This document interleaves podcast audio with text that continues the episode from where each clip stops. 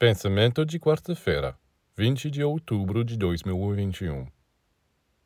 Os seres humanos tendem a aceitar apenas o que lhes dá prazer. Mas o prazer não é um guia seguro.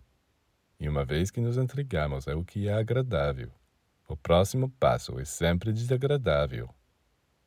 No início é agradável se banquetear em um restaurante, mas na hora do pagamento é um pouco desagradável. Porque imaginar que você pode comer à vontade sem pagar nada. Na vida, tudo tem que ser pago.